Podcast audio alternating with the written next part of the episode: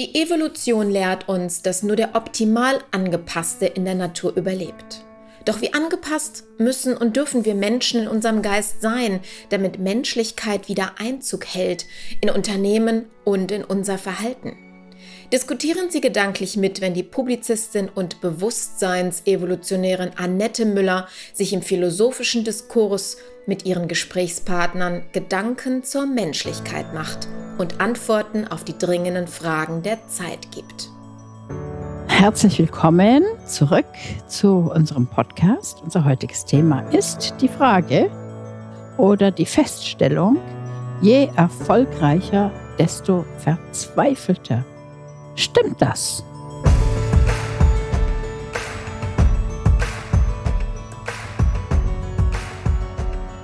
Frage.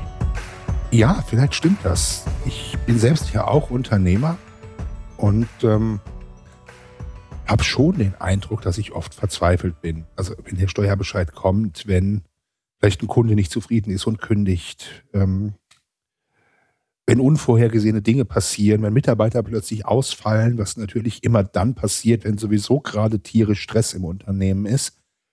Also ich glaube schon, dass es unheimlich viele Punkte gibt, an denen man verzweifeln kann. Das ist so das anlassbezogene Verzweifeltsein. Es gibt aber auch ein nicht anlassbezogenes Verzweifeltsein, weil natürlich, das kann ich zumindest von mir sagen, ich ständig nachdenke, mir Fragen stellen, wie kann ich besser werden, äh, wie kann ich mehr bewirken, ähm, wo kann ich optimieren. Und dann stoße ich unheimlich oft an Grenzen, wo ich sage, warum bin ich eigentlich nicht gut genug? Und dann kommen die Selbstzweifel. Und das macht natürlich alles nicht glücklicher. Und ähm, ich weiß von vielen Unternehmerkollegen, mit denen ich mich austausche, denen es ähnlich geht, die im Grunde auch sagen, je erfolgreicher ich werde, desto weniger glücklich bin ich, ähm, desto mehr Gedanken mache ich mir, desto verzweifelter bin ich eben. Ähm, ja, das scheint ein Phänomen zu sein. Also vielleicht ist da was dran. Die Frage ist, warum? Ja, da müssen wir uns erstmal anschauen, was ist für uns Erfolg, was ist für uns Glück, was das alles so bedeutet. Also ich kann jetzt zum Beispiel dieses je erfolgreicher, desto verzweifelter für mich persönlich überhaupt nicht bestätigen. Ganz im Gegenteil, je mehr Erfolg ich habe, umso mehr Spaß macht mir dieser Erfolg. Also es ist wirklich toll. Also allein Erfolg zu haben, ist schon ein unglaubliches Glück für mich. Da müssen wir natürlich definieren, was ist das für den einen, was ist es für den anderen. Also das ist jetzt zum Beispiel ein Satz, den ich überhaupt nicht nachvollziehen kann, weil der Erfolg ist für mich wie ein tolles Bild, was ich erschaffen habe, was ich gemalt habe. Das schaue ich mir an und sage mir, boah, ist das gut. Ja, es stimmt natürlich. Also ich glaube, dass jeder sich, und das geht mir auch so, sich an seinen Erfolgen berauschen kann und das wahnsinnig toll findet. Aber es gibt eben auch die andere Seite. Also ich habe vor kurzem so für mich die These aufgestellt, jeder Unternehmer trägt manisch-depressive Züge um sich. Ja, dann heute noch auf hohen Rossen, morgen durch die Brust geschossen. Ähm, na, auf der einen Seite super, mehr Geld, mehr Kunden, Anerkennung, äh, bist ein toller Hecht. Und auf der anderen Seite sind aber dann so diese Amplituden ähm, nach oben und nach unten möglicherweise immer auch stärker, je erfolgreicher du wirst. Und dann hast du auch wieder so eine Phase, wo du echt unglücklich bist. Manchmal auch ohne, dass du konkret sagen kannst, weswegen. Ja, das höre ich oft. Das ist, das ist so. Ja, das höre ich oft. Wobei, wenn ich jetzt wieder zu mir schaue, äh, kann ich schon sagen, okay, wenn ich jetzt was erreicht habe und es klappt dann doch nicht so, dann kann ich zurückblicken und kann sagen, boah, was hast du denn aus dem letzten Hindernis, was ist denn da herausgekommen? dann sehe ich meistens, dass mich das in eine andere Richtung gelenkt hat und dass dieser Weg, wenn ich den gegangen wäre, lang nicht so toll gewesen wäre wie der, wo mich das Hindernis hingebracht hat. Also zum Beispiel, zum Beispiel, also, dass eben der Mitarbeiter dann plötzlich nicht mehr da ist und sich das im, im Nachhinein wirklich als ganz große Segen rausgestellt hat, weil der Platz gemacht hat für jemanden, der so viel mehr mit in die Firma eingebracht hat. Das ist jetzt ein ähm, Beispiel von mir. Aber das ist natürlich klar, dass wir überhaupt auch mal das Wort Glück anschauen müssen, was uns überhaupt glücklich macht. Denn wenn wir uns auf Erfolg allein ausrichten, denke ich mal, dass das nicht glücklich macht, weil ähm, um heute in der heutigen Gesellschaft erfolgreich zu sein, muss man so unglaublich hart und zielgerichtet arbeiten, dass man überhaupt gar keine Zeit mehr hat, sich um sein emotionales Wohl, um seinen Körper, sein Umfeld, seine Beziehungen, seine Lieben, seine Kinder, seine Partner und so weiter zu kümmern. Und wenn man dann auf diese Weise quasi das alles geopfert hat und ist dann erfolgreich, dann ist man ganz da oben und ist dann halt eben auch plötzlich, ähm, ja, schaut man sich dann um und schaut, okay, boah, wo bin ich denn hier gelandet? Hier bin ich ja jetzt ganz alleine. Ja, das mag so sein. Erfolg ist natürlich immer etwas Relatives. Ne? Ich sage mal, ich, klar muss ich Erfolg definieren. Noch viel mehr müsste ich Glück definieren. Ähm, gleichwohl würde ich diese ganzen Dinge mal ausblenden. Also ich selbst habe keine, keine Familie, keine Kinder, habe das auch nie gewollt. Also ich vermisse da gar nichts. Ich fühle mich auch gar nicht alleine ähm, sondern wenn ich nur mich auf mein Unternehmen, auf mein wirtschaftliches Handeln ähm, fokussiere, stelle ich halt eben trotzdem fest, dass in irgendeiner Art und Weise, ja, es ist so, so, so, so, so, so Situationen gibt, in denen ich zumindest sehr unglücklich bin, weil ich den Eindruck habe, nicht zu genügen. Jetzt kann man natürlich sagen, das liegt daran, dass du versuchst, immer noch erfolgreicher zu werden, also dass man ein, irgendwie einer Chimäre nachläuft. Ähm, und der Drang nach Selbstoptimierung, nach besser werden, nach mehr leisten, ähm, nach noch mehr Anerkennung, das mag ja auch ein großes Ziel für viele Unternehmer sein, natürlich enttäuscht wird, weil es einfach irgendwann Grenzen gibt, körperliche Grenzen, finanzielle Grenzen, Ressourcengrenzen. Ähm, und nichtsdestotrotz ist ja, ähm, ja, trotz vieler Quantensprünge, die man auch selber macht, eben dieses, dieses Unglück immanent. Jetzt kann man natürlich philosophisch sagen, ähm, jede Medaille hat zwei Seiten. Ähm, jedem Glück, Glück, wohnt das Unglück inne.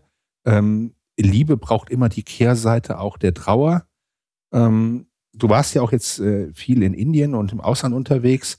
Würde mich interessieren, was alte Meister dazu sagen, weil die ja vielleicht Erfolg ähm, auch ganz anders definieren als wir hier. Wenn wir hier von Erfolg reden, dann reden wir Bankkonto, Auto, viele Freunde, Status. Ähm, vielleicht gibt es ja ganz andere Arten von Erfolg.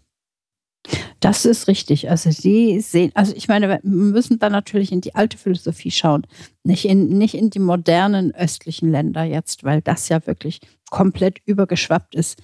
Ähm, nur in den sozialen Erfolg, in den Kapitalismus. Da kommt es drauf an, also die Lehren, die dort ähm, zum Tragen kommen, sind wirklich total sozial.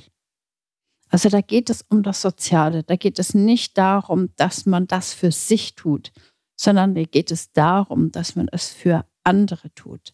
Das heißt, dass der Erfolg wirklich nur dann zum Glücklichsein führen kann, wenn man andere auf diesem Weg in das Glück auch mitnimmt.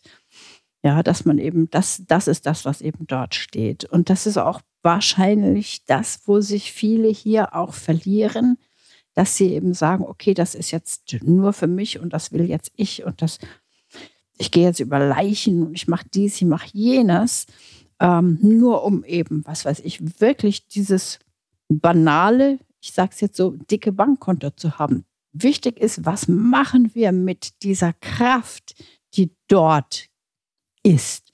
Weil das ist ja kein Bankkonto in dem Sinn, sondern es ist ja, sind ja alles Möglichkeiten. Jedes, jedes, jede Nummer, jede Ziffer in diesem Konto ist ein Potenzial. Ja, das Potenzial kann ich nehmen und kann es investieren in alle möglichen Dinge. Ja, also ich kann das zur Kreativität benutzen. Oder aber ich kann es dort lassen und kann sagen, ja, okay, das ist super, das gibt mir jetzt Sicherheit, das gibt mir jetzt ähm, Selbstbewusstsein, das gibt mir jetzt, ähm, das kann ich angeben oder sonst irgendetwas. Ne? Es ist eben wichtig, okay, was ist für mich der Erfolg und was macht mich glücklich und was bringt mich jetzt weiter?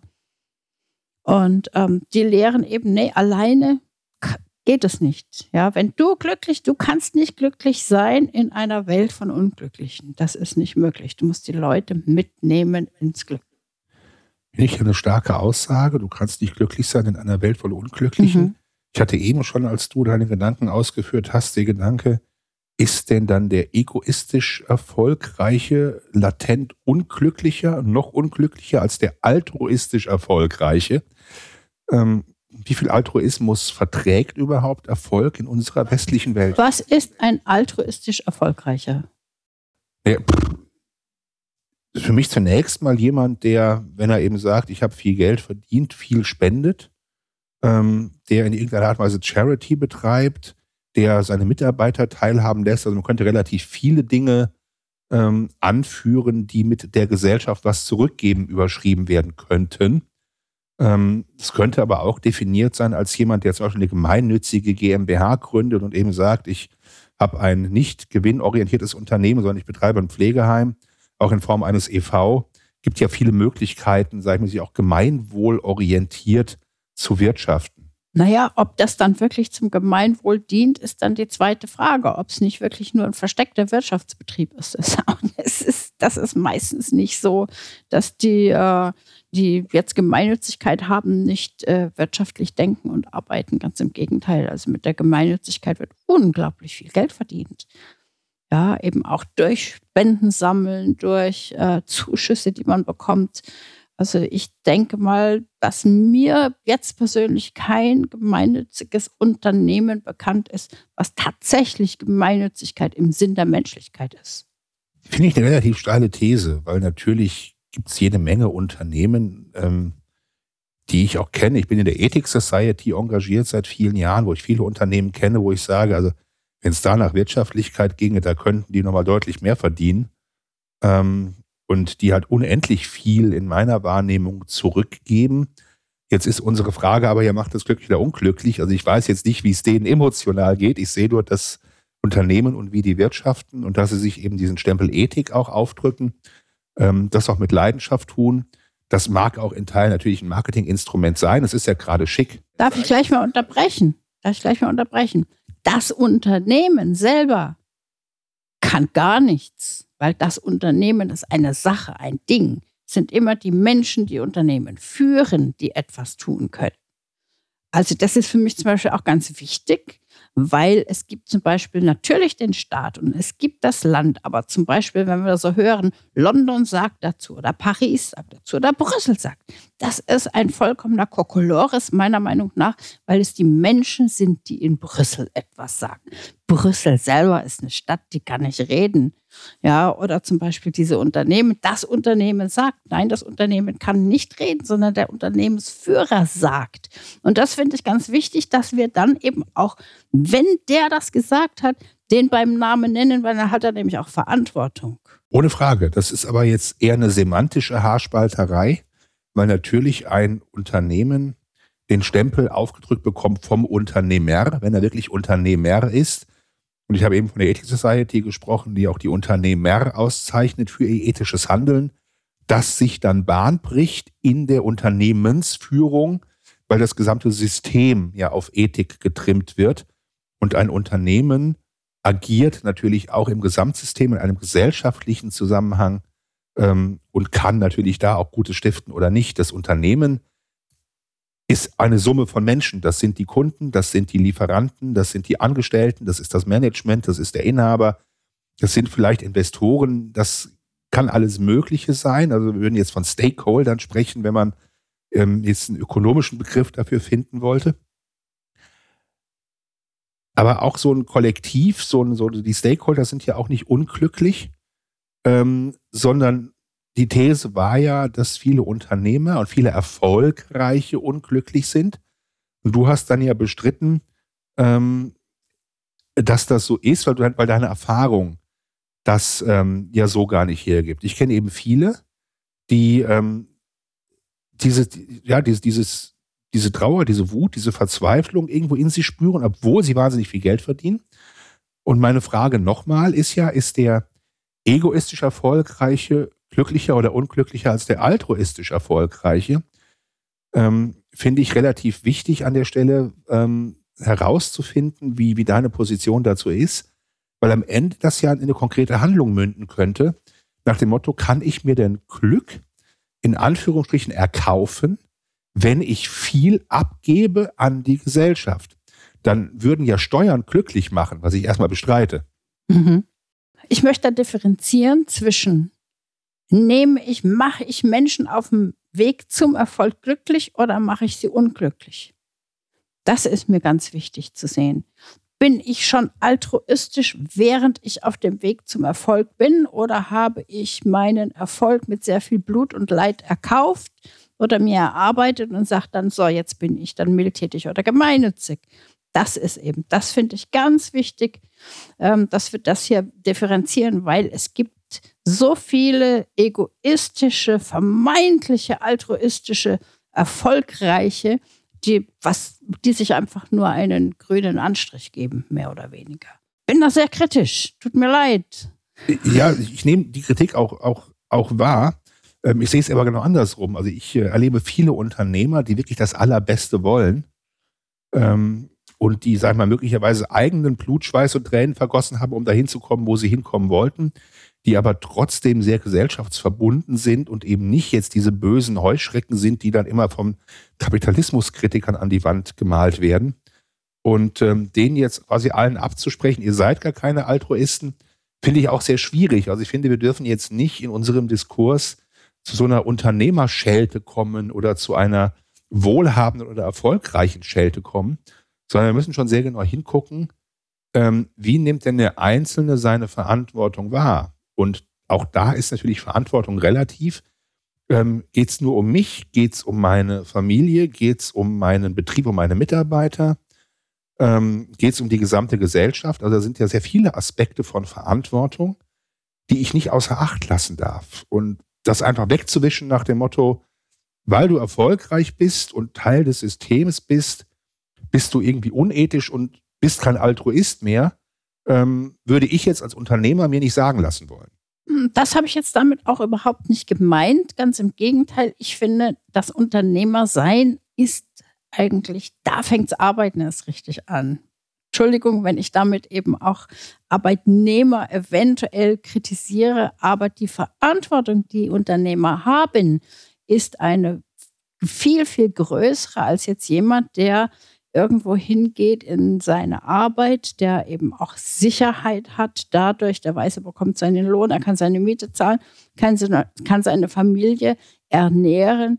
Die Unternehmer haben Verantwortung für ganz, ganz viele solcher Personen. Deshalb ist es wichtig. Aber es ist eben auch, auch vorher auf dem Weg in die Arbeit des Unternehmers ist es ganz wichtig für den ähm, für die Einzelperson, für den Menschen, sich die Fragen zu stellen, mache ich das überhaupt richtig? Weil viele opfern sich ja komplett auf in dieser Arbeit. Weil der Unternehmer, der schlä schläft vielleicht nur vier, fünf Stunden in der Nacht und arbeitet dann weiter und das über Wochen zum Beispiel. Und dann ist natürlich klar, da bin ich irgendwo angelangt, dann bin ich fertig und dann bin ich natürlich, denke ich mir, wieso mache ich den ganzen Quatsch hier überhaupt? Uns ja ein Stück weit auch zurück zum Thema. Ja. Also ich glaube schon, dass viele Selbstständige, also Selbstständige insbesondere, Unternehmer vielleicht nur in Teilen, äh, ein Stück weit ihren Erfolg, wie auch immer wir den jetzt versuchen irgendwo zu definieren, durch ähm, Selbstausbeutung erlangen, ähm, weil sie natürlich überproportional viel arbeiten, investieren, über ihre Kraftressourcen leben. Das beobachte ich in der Tat auch. Und dann eben auch noch dafür bestraft werden vom Staat, weil sie dann für diese viele Arbeitskraft sozusagen, die sie investiert haben und dann eben auch, dass sich monetär bemerkbar macht, umso mehr Steuern zahlen müssen. Das ist also jetzt zum Beispiel auch ähm, eine ganz schlimme Sache. Die kann schon depressiv machen. Das ja, das stimmt. Steuern können in der Tat depressiv machen, aber die werden ja noch an anderer Stelle auch bestraft für den Erfolg, weil natürlich, wenn ich erfolgreich bin, delegiere ich Arbeit, stelle Menschen ein. Je mehr Menschen ich einstelle, umso mehr Bürokratie kriege ich oktroyiert. Ähm, ich kriege immer neue Gesetze oktroyiert. Ich habe extrem viel Verwaltungsaufgaben.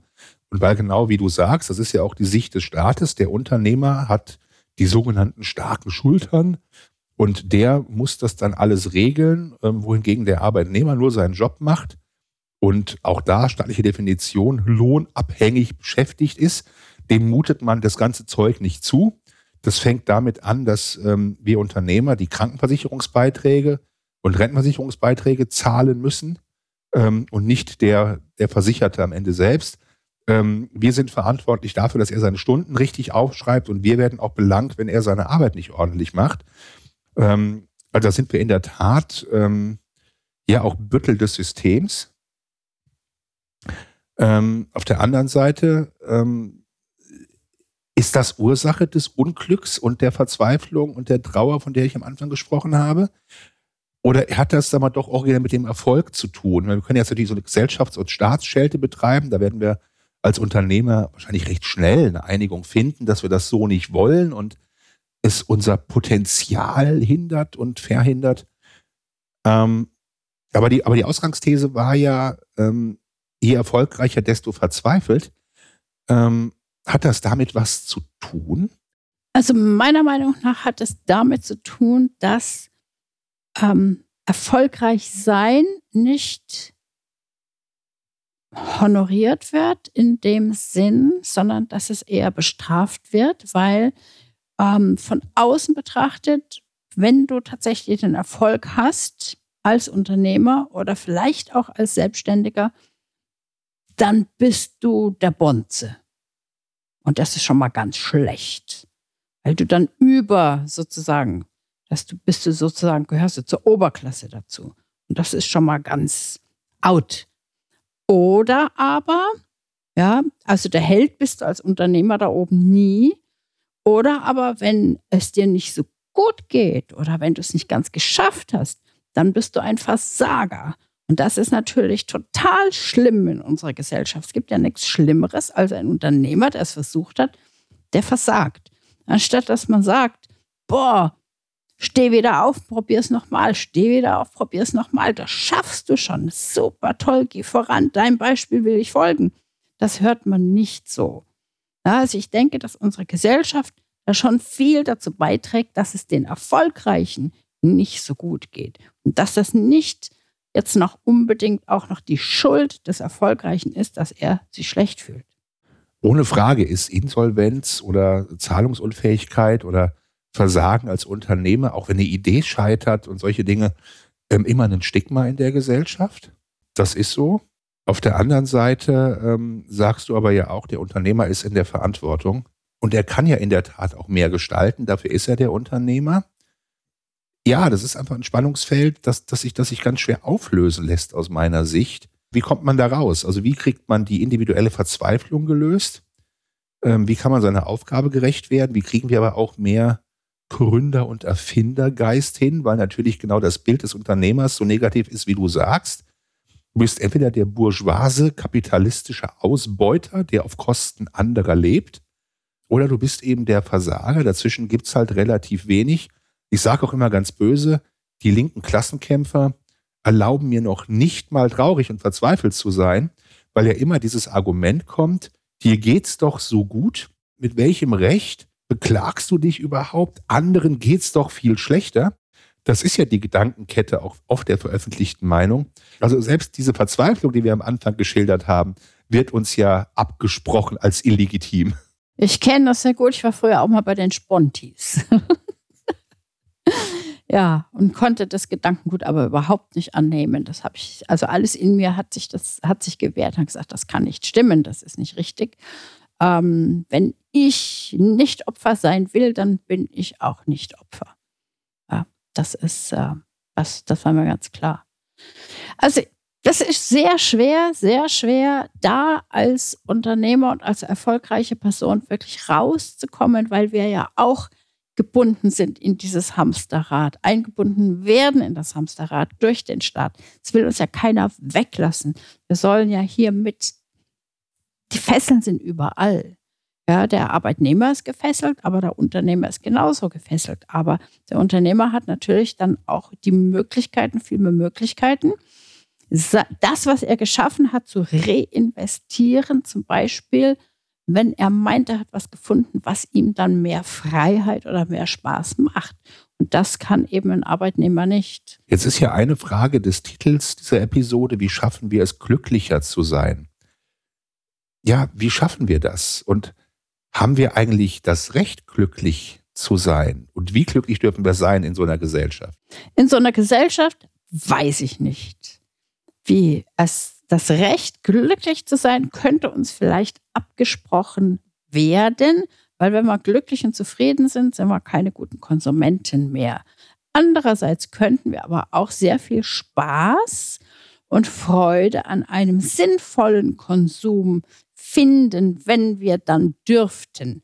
Ja, wenn uns eben auch bessere Dinge vorgesetzt würden, wenn wir bessere ähm, Wahlmöglichkeiten hätten, wenn uns Wahlmöglichkeiten angeboten werden würden. Und ich bin mir sicher, dass diese Gesellschaft und das Umdenken, was im Moment eben passiert, in Zukunft dazu führt, dass wir definitiv in einer besseren Welt für alle leben werden.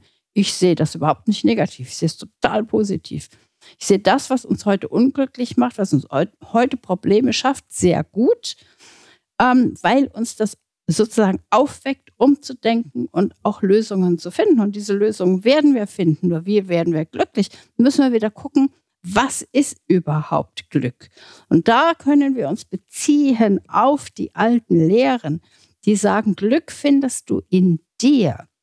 Was nicht bedeutet, dass du jetzt ins Kloster gehen musst und dass du aufhören musst, Unternehmer zu sein, dass du aufhören musst zu arbeiten, sondern es bedeutet einfach nur, verliere nicht die Besinnung, verliere nicht das Ziel. Weil was hier auch passiert, ein Unternehmer sagt, okay, ich will Erfolg sein, aber er vergisst wozu will ich den Erfolg? Ja, weil der Erfolg ist ja nur ein Mittel zum Zweck und nicht der Zweck selbst. Wer den Erfolg zum Ziel macht, wenn das ein Lebenssinn und Zweck ist, der findet sich dann im Erfolg und sagt, boah, was das wirklich? Ja, bringt mir das jetzt das letztendlich, was ich eigentlich wollte? Nein, der Erfolg ist ein Mittel zum Zweck. Und zwar das Mittel zum Zweck, glücklich zu sein. Man muss sich fragen, wie will ich denn leben? Was will ich für Erfahrungen machen? Wie will ich mich fühlen? Wie will ich mich fühlen? Das ist ganz wichtig. Ich will mich zufrieden fühlen. Ich will mich ausgeglichen fühlen. Ich will unbedingt gesund sein. Ich will mich wohlfühlen in meinem Körper. Ich will mich bewegen können. Ich will keinerlei Schmerzen haben. Ich will super gutes Essen essen.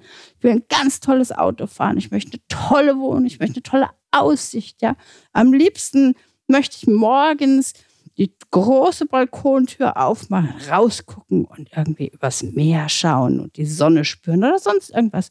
Der andere möchte seine Waldhütte aufmachen oder sonst irgendwie etwas. Ja, wie will ich leben? Was will ich tun? Und da führt der Erfolg dann hin. Der Erfolg selber, eine Güte, der selbst, der ist völlig neutral. Jetzt hattest du eben mal gesagt, ähm, das hat mich jetzt auch intellektuell irgendwo mitgenommen, weil du sagst, naja, wir gehen eigentlich in eine bessere Zukunft, obwohl uns ja Nachrichten und alles irgendwo nur verrät, überall Tod, Krieg, Leid, Elend, Flucht. Das sind ja so die Themen gerade. Ähm, sagst aber nein, im Grunde wird das irgendwie alles besser, weil auch das Bewusstsein steigt. Ähm, du sagst ja von dir selbst auch, du bist Bewusstseinsevolutionärin. Gibt es so etwas wie eine Evolution zum Glück, die sich permanent vollzieht? Meiner Meinung nach ja. Wenn wir die Geschichte anschauen, uns geht es nicht nur äußerlich besser, sondern wir sind wesentlich intelligenter geworden. Wir sind wesentlich bewusster geworden. Wir haben Aberglaube verloren.